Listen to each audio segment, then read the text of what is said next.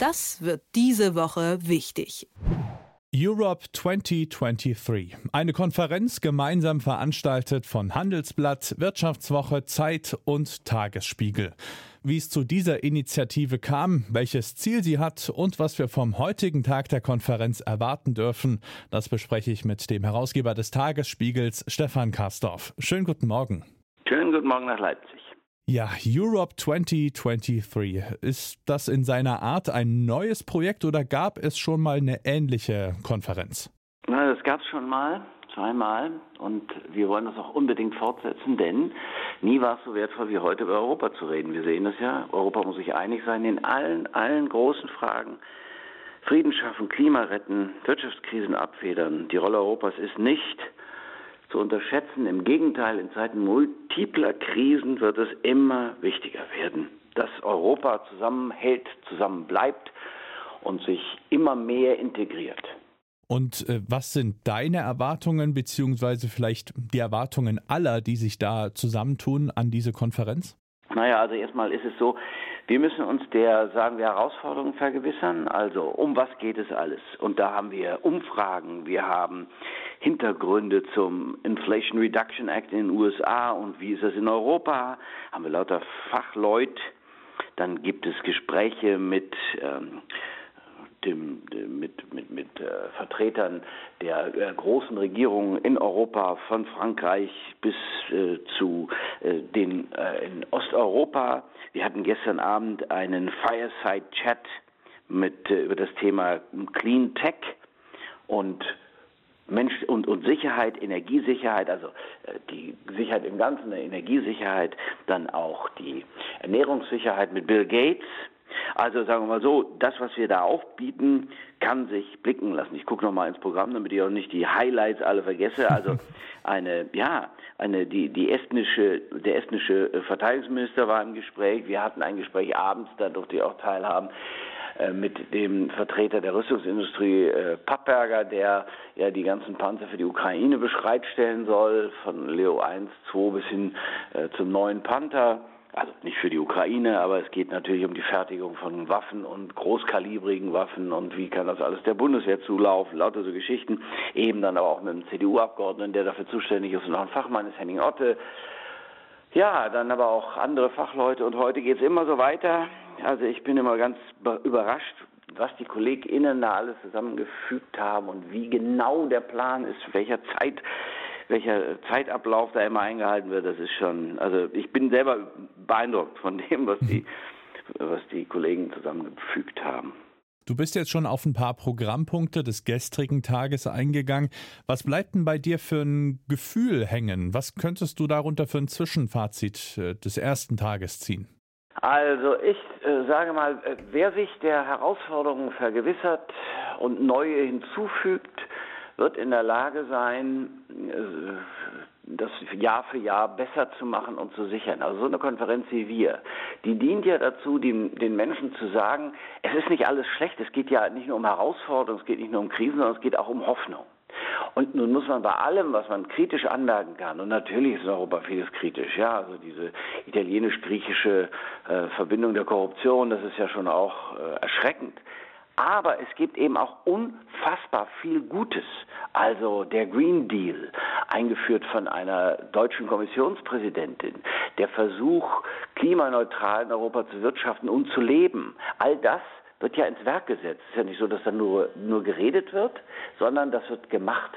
Und das eine zu äh, reflektieren, um das andere auch noch zu erreichen, das dazu hilft so eine Konferenz, wie wir die gemeinschaftlich in unserer Gruppe, das ist ja eine, eine Zeitungsgruppe, der wir alle angehören, mhm. wie wir das jetzt versuchen. Also wenn Karl Lauterbach über die äh, Gesundheit der Zukunft redet, dann geht es ja nicht nur um Corona. Oder wenn wir mit Jeremy Rifkin reden, wie kann das gehen, dass wir die dass wir die Erde, sagen wir so, in ihrer, in ihrer Schönheit erhalten, dann ist das ja prospektiv. Wir schauen in die Zukunft. Es ist nicht alles nur nach hinten gerichtet. Es geht nicht nur um Kritik. Es geht um Gesundheitsförderung für alle heute zum Beispiel. Wirklich hochspannend. Wie können wir in Betrieben und darüber hinaus erreichen, dass es den Menschen gut gehen möge und zwar länger gut gehen möge. All solche Sachen, die, glaube ich, können den Menschen auch Mut machen und können ihnen die Augen öffnen, wer zuschaut und zuhört. Und die, der wird, die werden erkennen, dass es Lösungswege gibt. Und in diesen Zeiten, in denen wir leben, können wir natürlich immer sagen, es sind alles Idioten. Ja, man wird immer irgendwelche Gründe finden, um Kritik zu üben. Aber es ist eben nicht so. Es ist nicht so, dass in der Politik oder in dem sogenannten vorpolitischen Raum nur Menschen seien, die das alles nicht könnten oder nicht wollten. Nein, sehr viele geben sich sehr viel Mühe und es ist eben ein mühsamer Weg, dafür auch mal die Augen zu öffnen und dafür dann ein paar Fakten zu liefern, dafür dann zu zeigen, wo Fortschritte schon vorhanden sind und wo sie noch hingehen werden. Ich glaube, dafür sind solche Konferenzen absolut zwingend notwendig. Wenn ich denn Interesse habe und einfach heute mal reinhören oder reinschauen möchte, das finde ich dann ganz einfach in den Weiten des Internets. Ja, ganz einfach. Ganz einfach. Und dann kann man zugucken und es ist ganz witzig, gestern bekam ich dann eine SMS, ja, eine äh, langjährige Bekannte habe mich gesehen. Und dann habe ich gedacht, siehst du mal, ähm, es ist so, dass die Leute sich dann auch an einen wenden und es ist so, dass es tatsächlich auch gesehen wird. Also wichtig ist im, im Sinne von erkannt wird. Erkannt, was wir wollen. Mhm. Also daraus hat sich dann ein längerer Dialog äh, entsponnen und das fand ich irgendwie gut. Und das ist das, was wir erreichen wollen. Wir wollen die Leute sensibilisieren für ja, die Herausforderung, aber ja, auch die Lösungen und ja, auch die positiven Entwicklungen. Gerade in Europa, also ich meine, gerade Europa braucht es, dass man auch mal über das redet, was ja durchaus gelingen kann und gelingt. Europe 2023. Die Konferenz könnte man ja auch als eine Ouvertüre zum Sondergipfel des EU-Rates am Donnerstag, also morgen und äh, Freitag ansehen. Was erwartest du von Kanzler Olaf Scholz auf dem Sondergipfel? Oh, witzigerweise haben wir gestern Abend äh, in, einer, in einem Panel darüber gesprochen. Da, da, ging es eben auch um die europäische Sicherheit und mhm. wie kann man die gewährleisten und so weiter.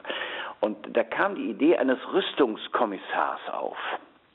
Und dann habe ich den CDU-Abgeordneten Henning Orte gefragt, ob das jetzt nicht eine Forderung sei, die die CDU, zum Beispiel die CDU, erheben könne und sagen könne, Herr Bundeskanzler, wir wünschen uns, dass Sie im Europäischen Rat darauf eingehen und einen Rüstungskommissar fordern.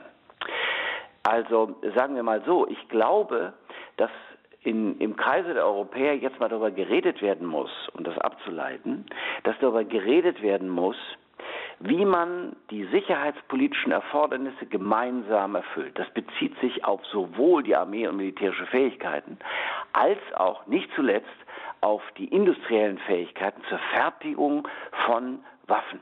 Mhm. Denn es hilft ja nichts, ich wünschte mir eine Welt ohne Waffen, aber es ist so, dass wir offensichtlich zur Verteidigung des Kontinents und zur Verteidigung der uns, also sagen wir mal, anvertrauten Länder dass wir dafür Waffen produzieren müssen, die möglichst von allen einfach zu bedienen sind. Und da braucht es natürlich tatsächlich ein, äh, eine europäische Zusammenarbeit über das hinaus, was es jetzt gibt. Also dass man mal äh, Panzerteile in Italien fertigt und dass die dann auch von der italienischen Industrie genutzt werden. Ich wünschte mir eine integrierte Verteidigungs- und Sicherheitsindustrie plus mehr und stärker integrierte militärische Fähigkeiten. Das ist natürlich ein frommer und großer Wunsch, wird jetzt nicht Wirklichkeit werden, aber ich finde, man muss, von, man muss Schritte, einen Schritt nach dem anderen machen und lauter Schritte gehen jetzt. Und da könnte Scholz auch der Richtige sein, um das Ganze anzustoßen? Ja, ich finde schon. Also es ist ja ein schmaler Grad, auf dem er wandelt. Auf der einen Seite will er Deutschland aus dem Krieg raushalten, zum mhm. Beispiel aus dem Krieg raushalten. Auf der anderen Seite äh, will er eben, und das ist ja auch richtig, die Kohärenz, die Zusammenarbeit, den Zusammenhalt der Partner stärken. Und zwar nie alleine zu handeln.